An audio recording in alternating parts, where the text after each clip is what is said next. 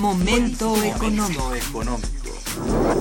Radio UNAM y el Instituto de Investigaciones Económicas presenta Momento económico. Un espacio para charlar sobre temas económicos que le interesan a usted. Acompáñenos.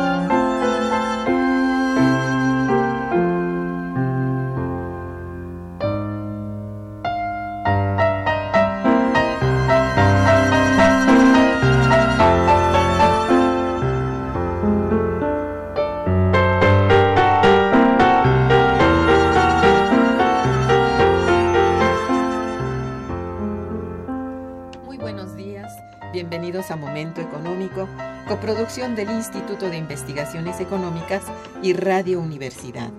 Les saluda Irma Manrique, investigadora del Instituto de Investigaciones Económicas, hoy jueves 16 de marzo de 2017. El tema que abordaremos el día de hoy es inteligencia artificial, cómputo y sociedad.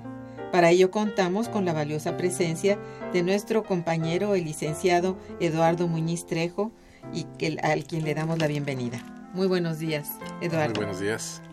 Nuestros teléfonos en el estudio son 55 36 89 89 con dos líneas. Para comunicarse desde el interior de la República contamos con el teléfono LADA sin costo 01800 505 26 88. La dirección de correo electrónico para que nos envíen sus mensajes es una sola palabra, momento económico arroba unam.mx.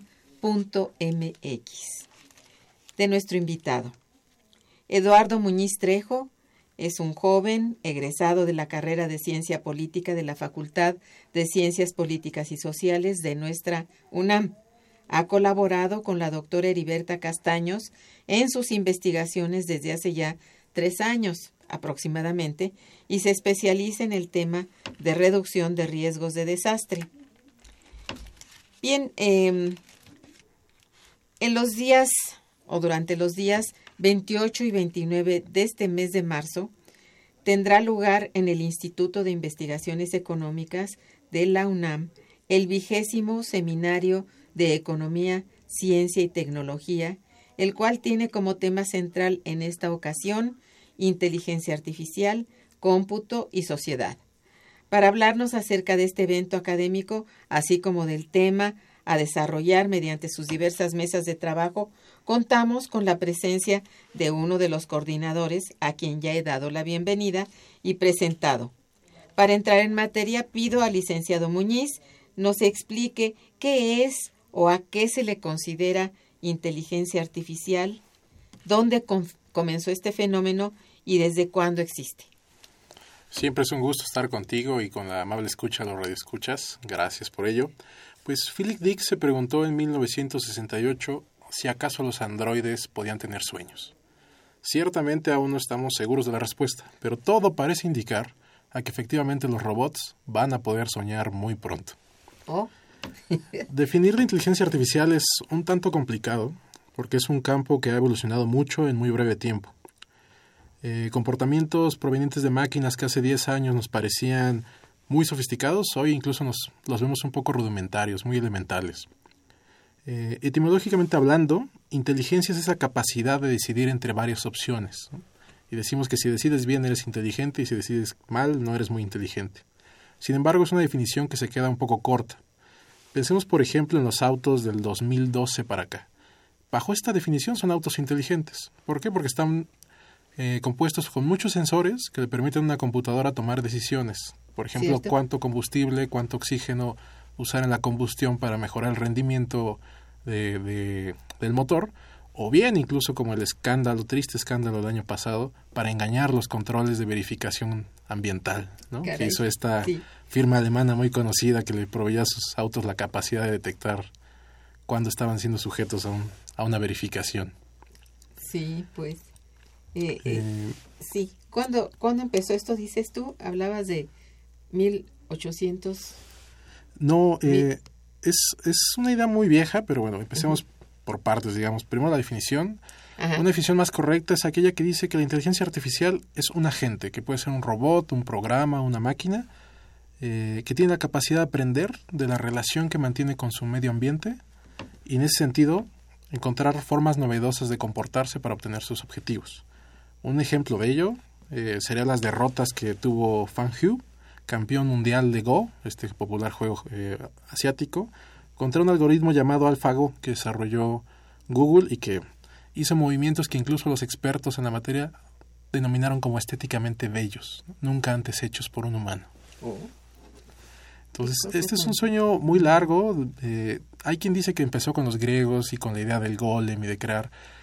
Pero personalmente creo que la idea de la inteligencia artificial, es decir, de proveer inteligencia a un objeto que no tiene vida, eh, inicia en 1315 con un libro que se llamó Ars Magna y que en este libro el autor Ramón Lull postulaba que había máquina que habría una máquina capaz de tomar decisiones y que esta máquina nos ayudaría a determinar si alguna afirmación era cierta o falsa. Y para ello trató de diseñar una máquina de rotores.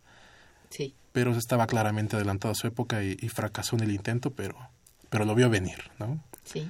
Ahora bien, es hasta el siglo XX que Alan Turing, uno de los grandes íconos de la computación, transforma nuestras expectativas respecto a la inteligencia artificial.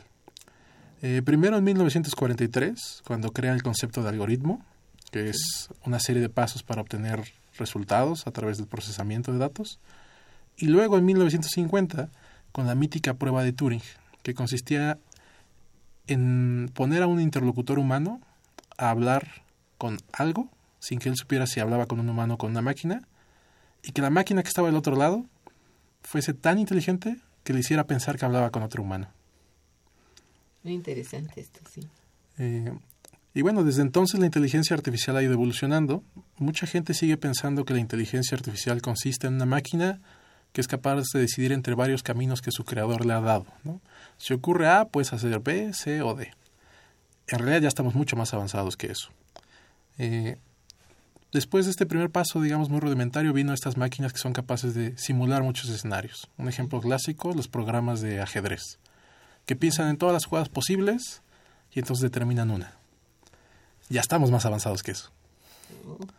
Eh, ahora se trata, después vinieron los sistemas expertos, que es como algo muy contemporáneo que consiste en dotar de mucha información, por ejemplo, de medicina a una computadora para que ella sea capaz de cruzar todos sus datos con los síntomas del paciente y determinar qué diagnóstico dar. Ya estamos más avanzados que eso. No, lo más reciente es el aprendizaje, es decir, computadoras que pueden, a partir de enunciados muy simples iniciales, como los de un bebé, digamos, interactuar con el medio, aprender de él y empezar ellas mismas a crear enunciados más sofisticados, tesis sobre la realidad que le permitan interactuar con ella e irla modificando, ir modificando estas ideas que tiene la realidad y aprendiendo. Eh, y eso es lo que cuesta un poco de trabajo asimilar eh, en la vida cotidiana. ¿no? Sí, sí. Eh, en parte porque estamos acostumbrados a pensar una computadora simplemente como una máquina que hace cálculos matemáticos muy rápidos. Y en otra parte, por el elevado autoestima que tenemos como especie, ¿no? Nos gusta pensar que tenemos el, el monopolio de la inteligencia pero todo parece indicar que no es necesariamente cierto. Eh, ahora mismo hay máquinas que ya realizan tareas con mucha mejor precisión que un humano, no solo por su rapidez, sino porque los ordenadores más sofisticados, los programas más sofisticados, ya pueden hacer mejor que una persona una cualidad fundamental, aprender. Son más sistemáticos en la captura de datos, más metódicos, más veraces, ¿no?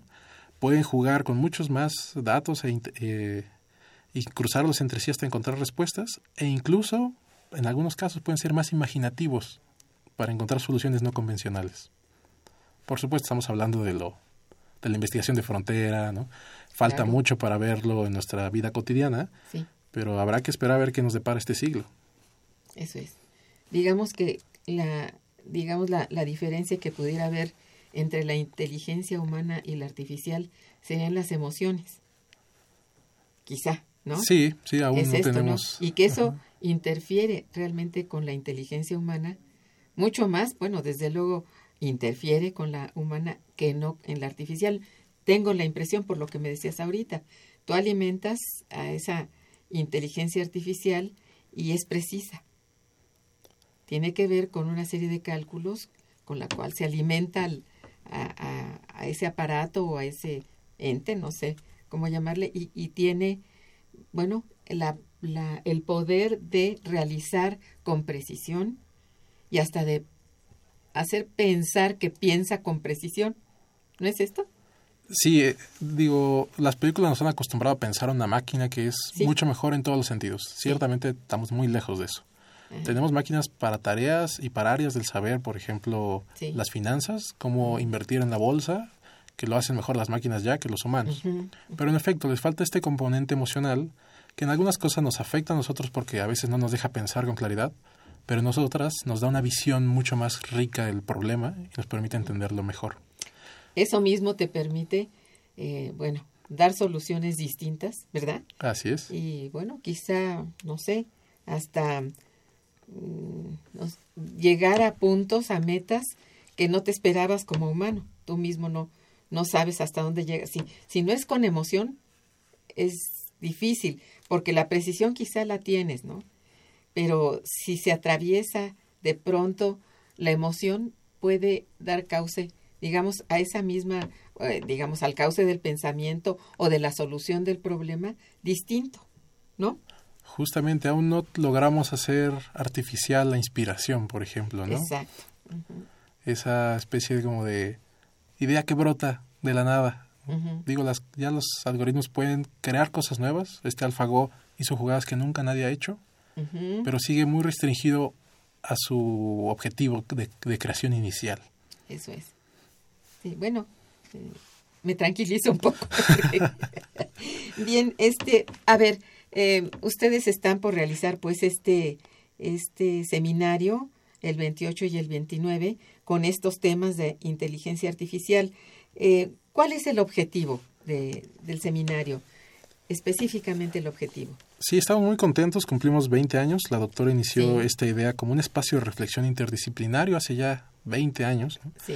Y, en él han pasado decenas de científicos, físicos, químicos, matemáticos, ingenieros de todo tipo para conversar sobre sus avances con un público en su mayoría formado en ciencias sociales y en humanidades.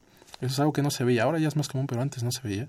Y que es fundamental porque estos investigadores, estos ponentes, tienen avances que marcarán transformaciones sociales para las que hay que estar listos. Ese es el objetivo del seminario, un diálogo entre distintas disciplinas que nos permita prever las grandes tendencias. Entonces, ¿cómo está estructurado? Para darnos una idea general aquí a nuestros radioescuchas. Pues como es un tema poco conocido, más allá de, lo que nos muestra la pantalla grande, es poco conocido, hemos tratado de estructurarlo de manera escalonada, digamos. Nuestra primera ponencia que le da Lisette Castro, una brillante alumna de la Facultad de Ingeniería que ha participado en concursos de robótica a nivel internacional y dirigido equipos, va a empezar explicando, bueno, qué es la inteligencia artificial, cuál ha sido su devenir histórico, dónde estamos ahora en esa materia a nivel global y en México. Posteriormente, el doctor Manuel Perló, un destacado investigador de nuestra universidad. y muy estimado, sí. Nos hablará de los desafíos sociales en términos de brecha digital, y en las ciudades. ¿no? ¿Qué diferencia vamos a encontrar en un par de años entre Luxemburgo digitalizado y Ciudad de México más o menos digitalizada? No se trata solo de proveer Wi-Fi, se trata de cómo haces inteligente la ciudad. ¿no? Sí.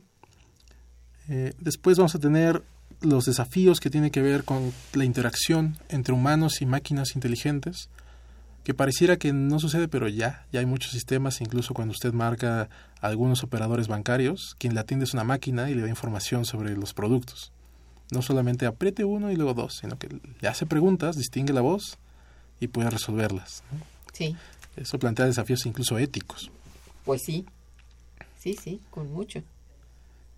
Después un biólogo nos hablará de los límites del conocimiento y la investigación, porque ya hay preguntas científicas que no se podían responder usando solo la mente humana. ¿no? Conectan decenas de computadoras en todo el planeta y las ponen a interactuar para obtener procesamiento de datos que de otra manera sería imposible. Y entonces eso ha ampliado los límites de la investigación científica a fronteras inalcanzables para solo humanos. Eso es hermoso, ¿eh? realmente. Y por supuesto, pues también tenemos un enorme desafío jurídico. Entonces, eh, un investigador de la Facultad de Derecho, el doctor Rodolfo Romero, nos va a hablar de qué inseguridades nuevas nos presenta, qué retos jurídicos y de protección de derechos nos abre este fenómeno de la inteligencia artificial. No se trata solo de garantizar tus datos privados, se trata de la interacción por completo, ¿no? Eh, esta famosa empresa, no sé si puedo decir marcas, Sí. Ah, Amazon tiene un producto que ha causado polémica en Estados Unidos los últimos meses, porque es un dispositivo permanentemente encendido en el hogar, con micrófonos ambientales. Entonces tú le dices, quiero comprar queso, ¿dónde puedo comprar queso? Él escucha tu voz, ¿no? La razón y te da respuestas. O mándame tal cosa o quiero tal información. Posee una cantidad de información. Increíble. Y levantó polémica porque hubo un caso de un homicidio en una casa. Una casa que tenía este dispositivo. Entonces, el ministerio encargado de la investigación pidió acceso a todas las grabaciones que tiene este dispositivo sobre las conversaciones que hay en el hogar para determinar si había alguna evidencia de homicidio. La polémica es que el acusado del probable homicidio es el dueño del aparato, el dueño de la casa. Entonces él dice, oye, yo instalé ese aparato no para que testifique en mi contra. Entonces hay una polémica si es posible o no usarlo hay un planteo para el marco jurídico muy, muy fuerte, por supuesto, en donde ya intervienen, ¿qué podría decirse? Terceras opiniones que no tienen que ver con humanos, ciertamente. Exactamente. Incluso el, decisiones, ¿qué tanta libertad de decisión le podemos dar a una máquina? Los autos, automóviles autónomos, que son capaces de conducirse solos, si chocan, ¿de quién es la responsabilidad? ¿Del dueño del coche o de, la empresa que vende el coche y que le dio la inteligencia para conducir. Sí, sí, me doy cuenta. Es complejo eso. Y, y sí, bueno, le plantea francamente al, al, a la estructura jurídica, digamos que se tiene de momento, retos. A ver, cómo, cómo distinguir el, la actuación o la, el acto, digamos, si es delito o no y a quién imputarle el delito, que eso sí está. Es difícil, es complejo. Sí. sí. Bien. Eh, ¿Qué más? ¿Qué otras ponencias tienen ahí? También vamos a hablar de los problemas de la educación. Digo, tenemos otra nueva reforma educativa, ¿no? Que pareciera reinventar la rueda otra vez. Yo recuerdo cuando estaba en la primaria, ya hace un par de décadas, que se decía esto de es que no hay que memorizar, hay que comprender y se decía como si fuera algo nuevo. Yo lo leí ayer en el periódico otra vez. Y uno se pregunta, bueno, ¿y cuándo vamos a enseñar a nuestros niños a programar? El futuro, el que no sepa programar será un analfabeta. El que no sepa entender cómo funciona el algoritmo, ¿no? Cómo alimentar una máquina más allá de solo si le das clic aquí se pone negrita la letra, vamos a tener un desafío enorme, gigantesco, que hay que entender. Por supuesto. Sí, con e, esto, tú lo has dicho bien, ¿eh? Esto de la reforma educativa parecía, y a todo el mundo se pregunta, ¿otra vez? ¿Es otra? ¿Qué diferencia hay entre esta y la del año anterior y la de los años precedentes, no? Exactamente. Pues, eh, no lo sé, quizá eh, el financiamiento sí es, es una diferencia fuerte. Es importante y triste, sí. Sí, pues. Este, mm, bien, esto sería, digamos, en términos generales, las ponencias magistrales que se presentarían en el, en, el seminario. Pues bueno, es muy, muy interesante. La gente que va es pues, realmente muy, muy buena porque son verdaderos innovadores en términos de, del planteamiento, qué planteamiento hacer con respecto a la inteligencia artificial. Y desde los diferentes um, puntos que has marcado, ¿no? desde los científicos de la biología y los científicos de, del derecho, ¿verdad? Y de la sociología y etcétera. Muy bien, pues qué interesante y eso está muy bien. Qué bueno. Eh, ¿Cuáles dirías tú que son las etapas principales de la evolución de la inteligencia artificial? ¿A partir de qué para hablar de avance o evolución de la inteligencia artificial? Las hemos mencionado un poco. Primero se consideró inteligencia artificial la capacidad de una máquina de saber cómo está su entorno, ¿no? que es un poco de automatización. Si está oscuro, prender la luz y ya topé con pared, esquivarla, cosas muy sencillas, muy rudimentarias. Después vino esta posibilidad de tomar decisión en función de una serie de estados predeterminados, lo que llamaron las máquinas de estados. Si ocurre A, puedes hacer B, C o D. Luego vino esta posibilidad de aprender y de, alimentar un sistema con mucha información para que él tomara una decisión, los sistemas expertos.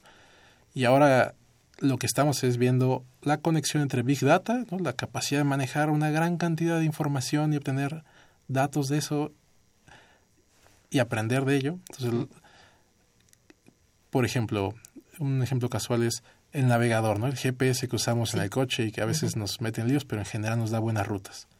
¿Cómo sabe qué ruta es la mejor? Bueno, toma información de cada teléfono inteligente que hay en toda la ciudad, la cruza entre sí, que son millones de datos, y va aprendiendo. Entonces, si uno revisa ahí en Google, quiero viajar a tal hora en tal fecha, de este punto a este otro punto, puede hacer predicciones del tránsito que habrá en función de todo lo que ha aprendido. Oye, ya te lo da el teléfono. Así es. El teléfono no le preguntas nada y sabe a dónde vas ese día. A mí me sorprendió mucho ver eso en mi teléfono. Dije, bueno, ¿cómo sabe que voy para acá? Y me da para ir a tal parte, hay mucho tránsito. es increíble. Sí, ya aprendió tus patrones, ¿no? Te dice, tú regularmente este día, hasta ahora, vas a este lugar. Te recomiendo que ya salgas porque hoy hay más tráfico. Es cierto. Bien, este, vamos a hacer un breve corte musical y regresaremos. Quédense con nosotros.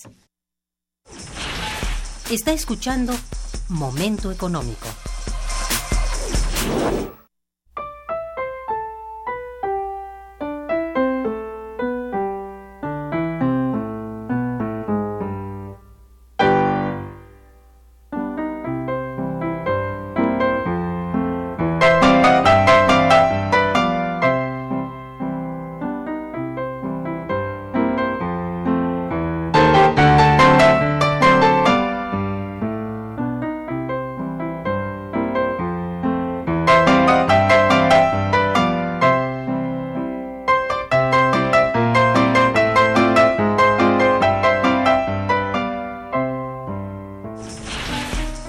Cabina 55 36 89 89.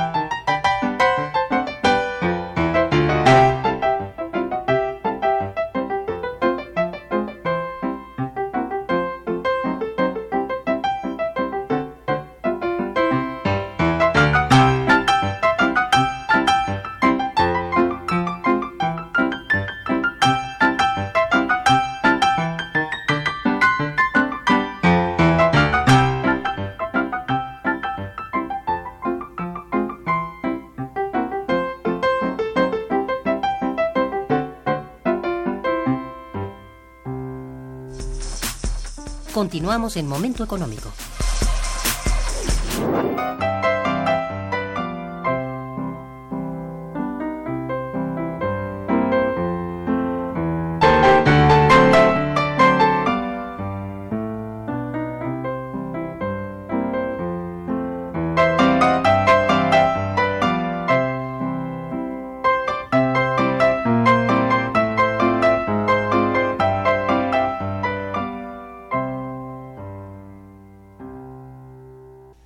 Pues tenemos ya un par de llamadas de nuestro público.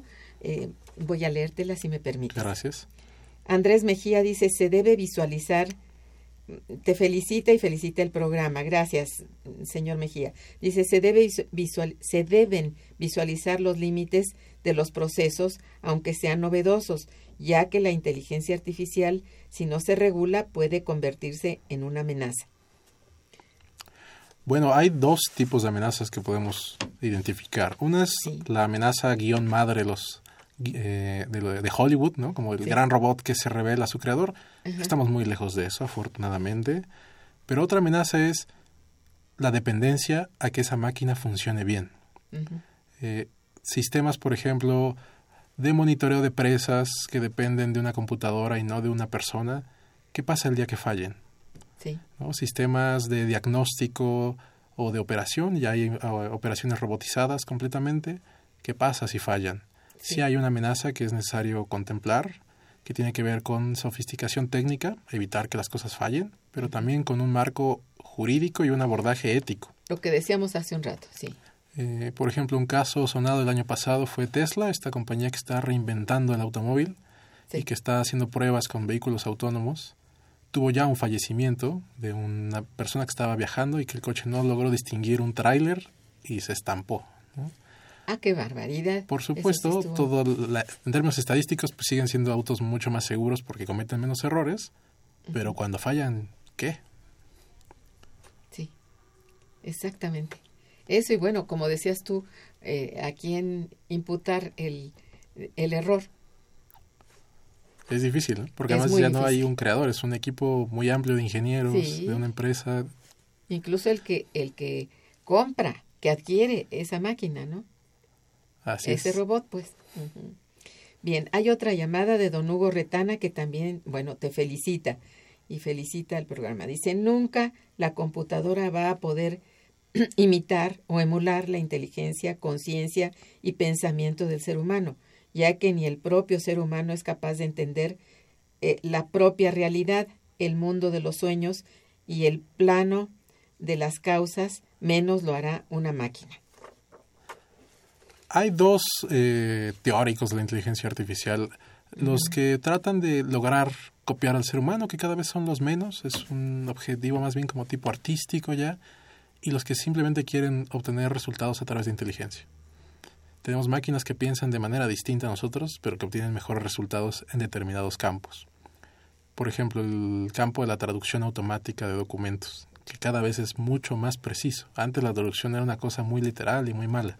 Hoy incluso hasta entienden el slang, Y eso Google sacó a principios de año un artículo interesante porque descubrieron que su, su algoritmo de aprendizaje de idiomas creó para sí mismo un idioma. Sí que le permite hacer el brinco entre idiomas de estructuras diferentes. para poder hacer la traducción, este algoritmo aprendió una especie de metaidioma que solo él habla y que le permite traducir entre dos idiomas muy diferentes entre sí. ¿no? Los traduce primero al metaidioma y luego al otro. Eso es maravilloso realmente. ¿eh? Hasta da, miedo. Da un poco de miedo. También da mucha esperanza porque, en efecto, amplía la posibilidad de investigación a cosas nunca antes vistas. Exacto. Hay que estar bastante open mind. O sea, estar esperando de lo, pues que es un, son inventos humanos, este tipo de reacciones, ¿no? La creación de la inteligencia artificial es, después de todo, un invento humano. Sí, por supuesto. Entonces, eh, bueno, quizá sorprenda de pronto el que está más allá, un poco o un poco más allá de lo previsto, o sencillamente de otro lado algo que no, no lo espera ni el propio inventor, ¿no es cierto? Es cierto. Sí. Eh, por ejemplo, los sistemas de visualización artificial. Sí. Que ya no se trata solo de una cámara de seguridad grabando de manera inerte todo lo que ocurre. También hay sistemas que están entendiendo lo que ocurre según lo que graba esa cámara. Y lo entiende a través de patrones de números, de una manera completamente distinta como lo entendemos nosotros. Sí. Bueno, Mira, te voy a preguntar esto. ¿Qué impacto tiene el desarrollo de estas tecnologías para las economías de los países que las aplican? Es una pregunta metodológicamente compleja. Eh, digo, Pues sí. por ejemplo, si me preguntaras qué impacto tiene la rueda en el mercado, voy a decirte qué impacto tiene midiendo la cantidad de ventas de neumáticos. O sea, es, es complicado, metodológicamente un, un desafío. Sin embargo, ya hay gente que lo ha intentado responder y que si bien no nos da el dato preciso, sí nos permite ver la magnitud del fenómeno al que nos enfrentamos. Por ejemplo, la firma Obum, que es una firma inglesa que se dedica a análisis de datos, publicó en noviembre pasado un estudio de mercado en el que dijo que el análisis de Big Data, ¿no? de los datos, tuvo un impacto de 1.7 billones en el mundo en 2016. Y ella calcula que apenas para 2020, o sea, a la vuelta de la esquina, este impacto crecerá hasta casi 9 billones de dólares. Otro informe, esta vez del Foro Económico Mundial. Él estima que en 2020 7.1 millones de puestos de trabajo desaparecerán, serán sustituidos por máquinas inteligentes. Y que en cambio estas máquinas inteligentes, para su operación y creación, solo de- demandarán 2.1 millones de empleos nuevos, empleos altamente calificados. Entonces, el Foro Económico Mundial advierte este desencuentro, ¿no? Se van 7 millones y solo aparecen 2. Efectivamente. Y finalmente, es bárbaro. Eh, un estudio que presentó la Casa Blanca a inicios de este año estima que si se La Casa Blanca de los Estados de Unidos. Estados Unidos, así es, que se estimaba que si se automatizaran todas las tareas posibles automatizables solo en Estados Unidos, 45% de los puestos de trabajo estarían en peligro. ¿Por qué no se ha Ok. hecho? Porque hay un costo de inversión que no se puede asumir de, de un solo golpe. Digamos, si hubiera suficiente dinero para que mañana ya todo estuviera automatizado, casi la mitad de la planta laboral no especializada tendría problemas. Quizá está también ya contemplado el que no hay que avanzar de esa manera por esta este posible efecto. Así es, quizás. Eso es lo que yo supongo, ¿no? Porque no creo que haya quien quiera rezagarse en ese terreno. Está una competencia muy fuerte en términos de inteligencia artificial. Yo creo que a nivel de los países más desarrollados esto es ya este algo que se pues se maneja a muy alto nivel y ya se tiene, bueno, si se tiene este cálculo es porque se sabe que se puede hacer. Así es. Es cuestión de financiamiento, después de todo, pero quizá a fin de cuentas el, el que se invierte en esto sea verdaderamente positivo desde el punto de vista de la ganancia, de la ganancia de quien tiene este, que adopta este, este sistema, ¿no? Claro. Pero a ver, el resultado para la sociedad es el que hay que pensarlo con mucho cuidado, ¿no?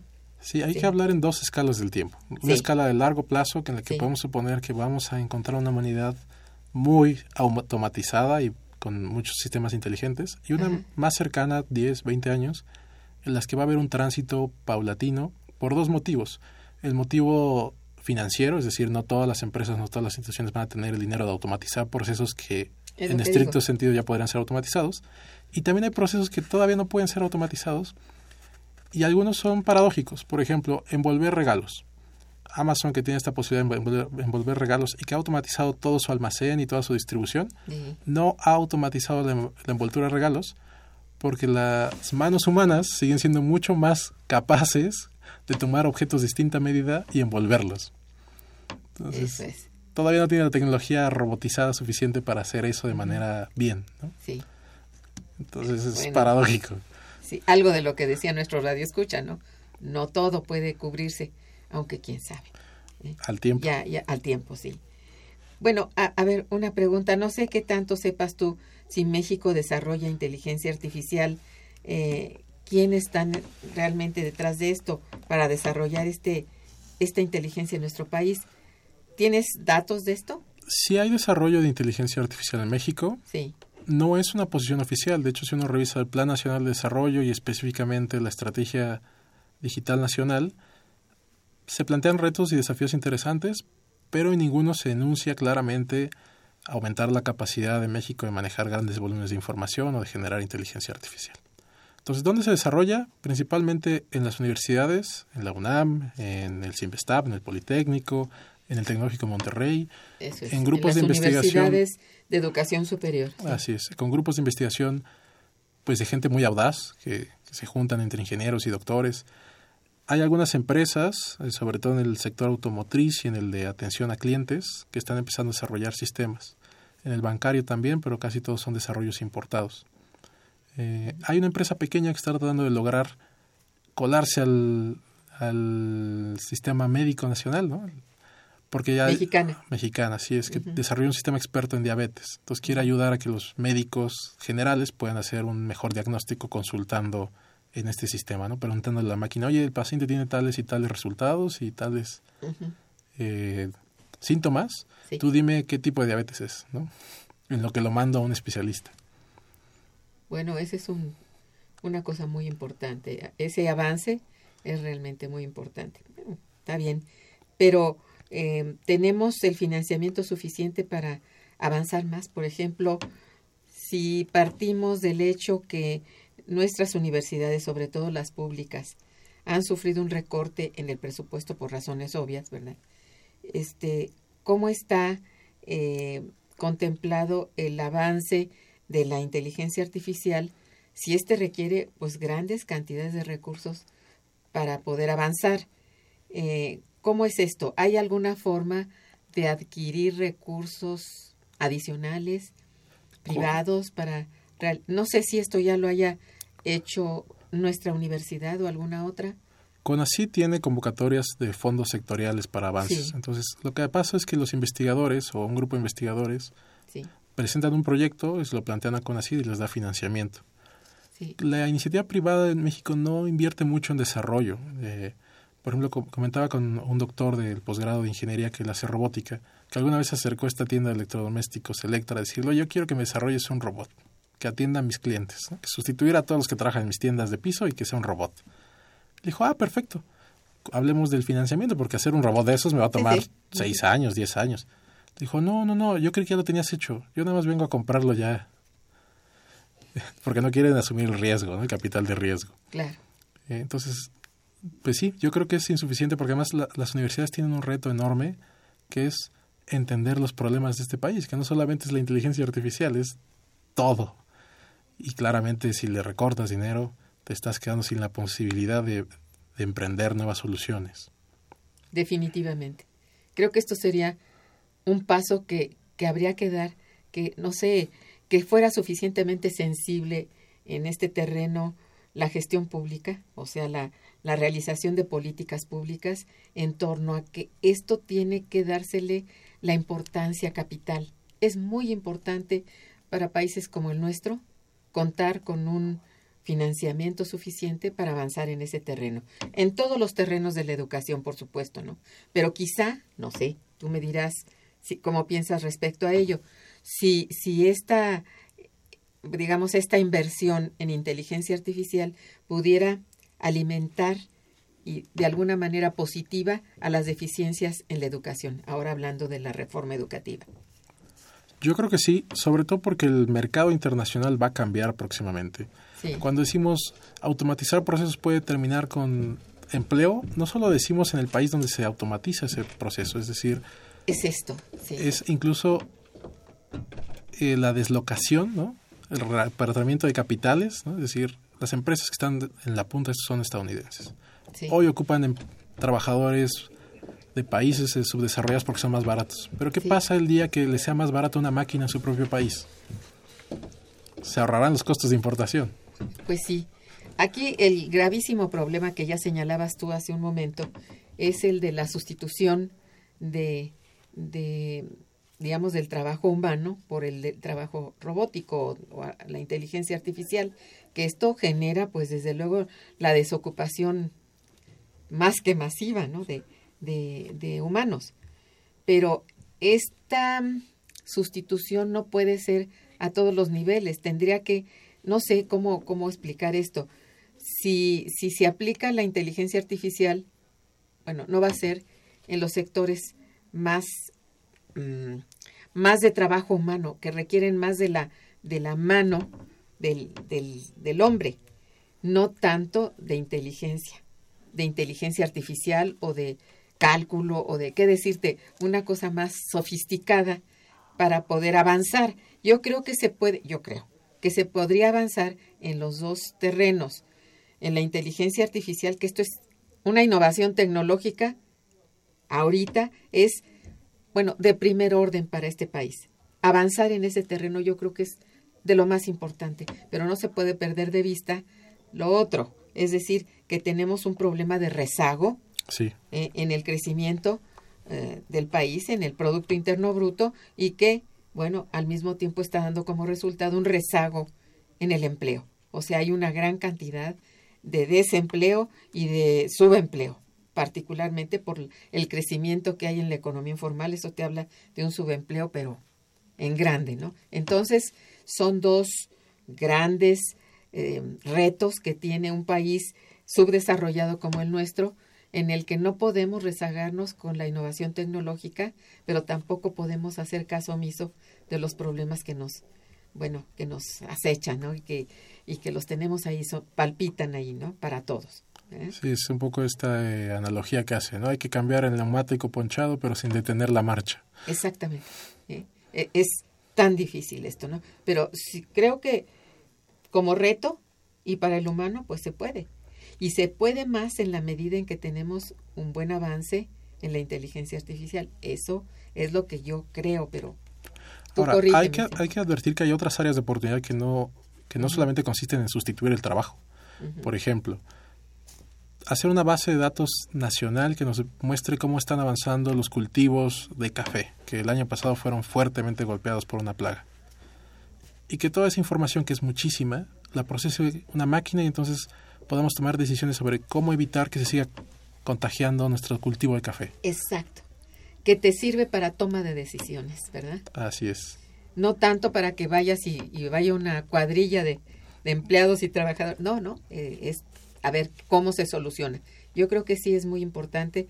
Yo creo que es muy, muy importante ese avance en el terreno de la inteligencia artificial, por lo que hemos dicho hasta ahorita, ¿no?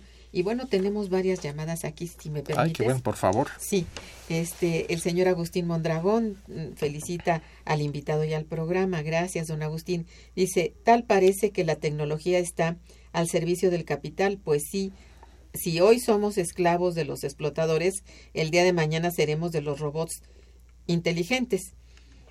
Mm, bueno, eh, según la Biblia, la inteligencia era propia del hombre y ahora esto se viene abajo con la inteligencia artificial. Bueno, hay que dirigir la robotización para mejorar el medio ambiente, cuidar nuestros recursos naturales y para detectar a los gobernantes corruptos. Eh, Eso es una buena idea. Digo, es difícil hacer seguimiento de cada diputado. Tal vez un algoritmo podría hacerlo y, y anunciarnos. Sí, es cierto. Creo que el- este es un tema que plantea desafíos éticos y filosóficos, Pues porque efectivamente, ¿qué tan inteligentes somos si una máquina puede hacer cosas que nosotros no? ¿Dónde está esa esencia de lo humano? Y yo creo que tiene que ver con la sensibilidad y con el sentido de trascendencia, ¿no? Lo que decía un poco Schopenhauer, somos los únicos seres conscientes de nuestra propia existencia y nuestra fatalidad. Una máquina no va a saber eso nunca. Eh, si hay algo, yo creo que si hay algo que una máquina nunca va a poder copiar y que tiene que ver con la esencia del humano. Bueno, a lo que me refería yo como emociones. Así es. Sí, tienes mucha razón. Y sí, bueno, eh, ser esclavos de, la- de, de- las robots inteligentes, yo creo que, que no, no es eso. Yo creo que no se llegaría a ese punto. Bueno, no sé cómo. El desarrollo de esto, pues, sería ver por qué ser esclavos de, la, de, de los robots. No. La, la, el punto de contacto, ¿en qué momento tú vas a ser esclavo de esto? No lo veo, no sé. Es difícil de ver desde nuestra perspectiva actual. Digo, al muy, Ajá. muy largo plazo hay quien aventura que la máquina se revele. ¿Quién sabe? Ahora, Bueno. esclavos del capital. Bueno, en alguna Eso medida ya, lo somos. Ya, ya, ya tenemos rato, eso sí. Pero quizá, vamos, viéndolo a nivel macro, esto, ¿no? Como una posibilidad de soluciones, ¿m? no de profundización de problemas. Pues sí, habría que tener sobre todo muy presentes cómo funciona el control y la regulación jurídica de esto, ¿no?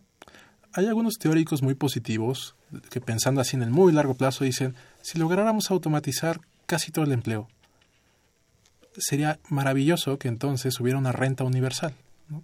Si todo el trabajo lo hacen las máquinas, que el Estado se dedique a proveer nada más el mantenimiento de esas máquinas y que a partir de esa ganancia todos podamos vivir y dedicarnos a lo que mejor nos guste, la música o la pintura. ¿no? Eso sería, ya, el hedonismo en patines. ¿no? Más o menos, es como con la contraparte. Por un lado podemos soñar que nos van a esclavizar y por otro es que nos van a liberar. Bueno. Bueno, este don Rodolfo Ramírez también te felicita. Muchas gracias. Gracias. Dice, en algún momento del desarrollo de la inteligencia artificial se ha pensado en el rostro y en la estética adecuada que deben tener estos robots. Sí, hay estudios. De hecho, hay una curva muy famosa de un, de un japonés, les debo el nombre, porque es un apellido impronunciable, Ajá. pero él se dedicó a hacer estudios sobre la cercanía de la imagen por la interacción humana con robots. Entonces descubrió que hay un punto, o sea, en general, mientras más se parecen a un humano, más nos caen mejor. Pero hay un punto en el que se parecen tanto sin serlo que nos causan repulsión. Entonces, por eso vemos que los desarrollos tecnológicos son un poco de robots caricatura. Ya no tanto queremos que se- sean como nosotros exactamente, porque si rozas ese, ese punto, generas el asco de las personas, ¿no? La repulsión, La ¿verdad? repulsión. Jaime Barrena dice, felicidades al invitado. Dice, el robotismo en el que estamos sumidos producto de, la, de toda la parafernalia cibernética ha embargado la comunicación personal. De hecho, pues la comunicación interpersonal ha sido cancelada y basta con observar las reuniones en las que todo mundo está interactuando con su celular, computadoras o tabletas. Uf, dice Enrique Danz, un teórico español muy popular en el mundo cibernético, que lo que estamos sufriendo es la adaptación cultural a esto. Entonces hay que tener cuidado ahí porque no hay nativos digitales. Entonces hay que educar bien a nuestros niños y a nosotros mismos en cuáles son los horarios adecuados, cuál es el, la interacción adecuada entre humanos y tecnología. Porque Sí, en efecto, en esto no se pone atención definitivamente, ¿no? Es tener por tener y, y eso es una adicción tremenda, ¿no? así es. Bueno, eh, don Jaime Bárcena también felicita al invitado y al programa. Dice, los estudios APS incluyen el recurso de la operación manual por los hombres y es un recurso de producción en los sistemas de agua, industriales y otros debido a que se, se considera que el recurso humano es el más adecuado para evitar accidentes. Y antes del recurso humano también se puede hablar del plano espiritual, los designios de Dios. Sí, digo, también los humanos fallamos mucho y hay muchos accidentes que dependen de nosotros, pero también tenemos una capacidad de predecir cosas, ¿no? De darnos cuenta Desde de que algo está saliendo mal y hacerlo mejor que una máquina en contextos muy determinados. Exacto. Bien, vamos a hacer un breve puente musical y regresaremos. Quédense con nosotros. Está escuchando Momento Económico por Radio UNAM.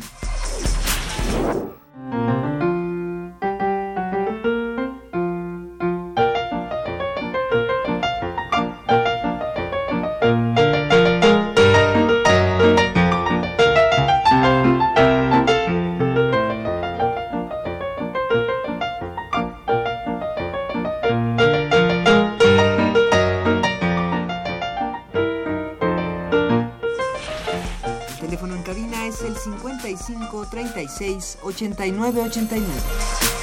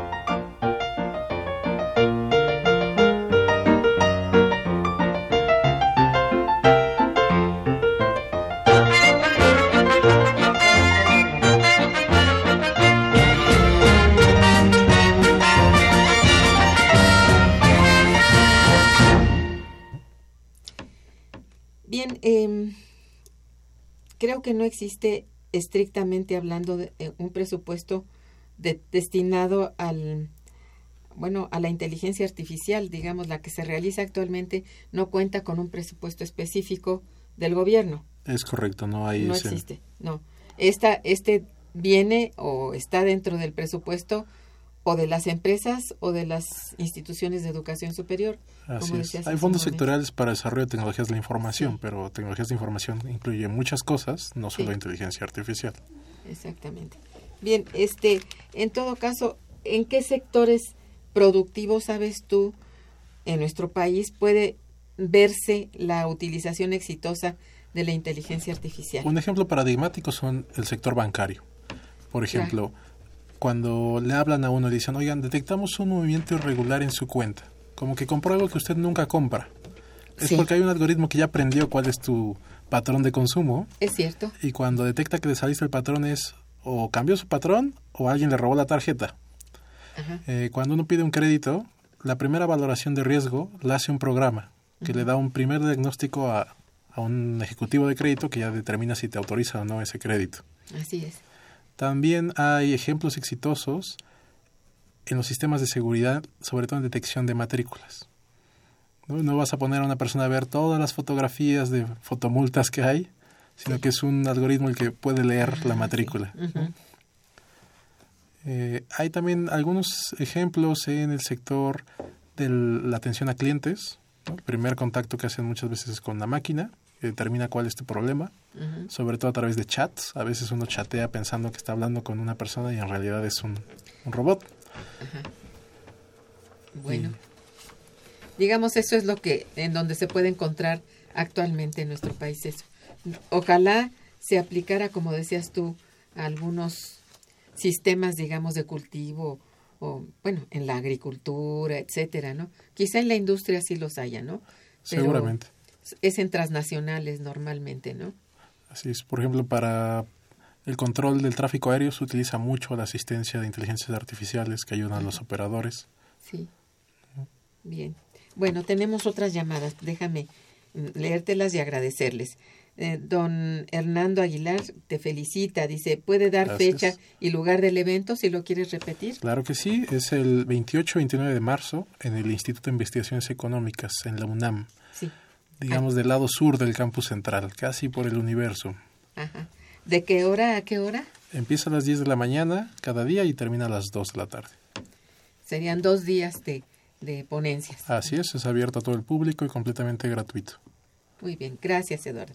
Eh, también Hilda de San Román te felicita y felicita nuestro programa.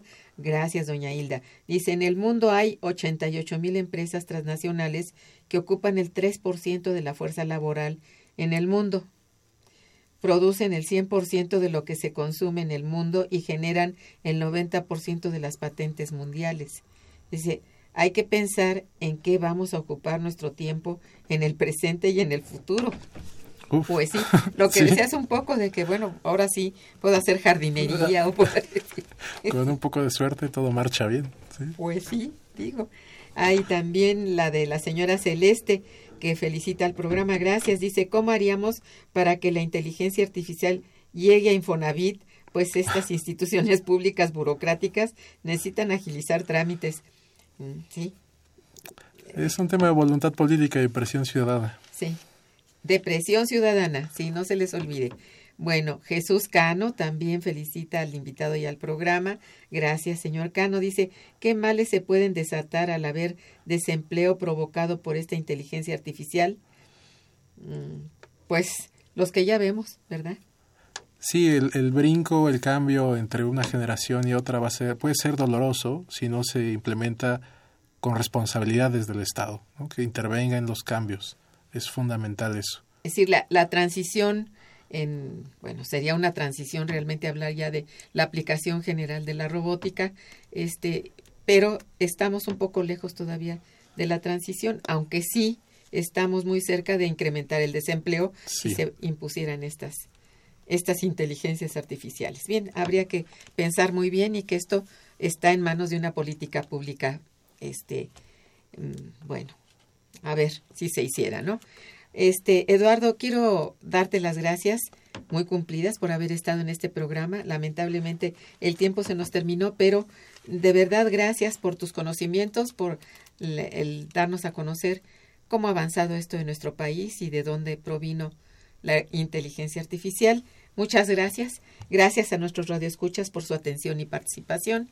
Estuvo en los controles técnicos nuestra amiga distinguida Socorro Montes, en la producción Santiago Hernández y Araceli Martínez, muchas gracias. En la coordinación y, conducción Irma Manrique, quien les desea muy buen día, pero mucho mejor fin de semana. Gracias. Momento económico. Radio UNAM y el Instituto de Investigaciones Económicas presentó Momento económico.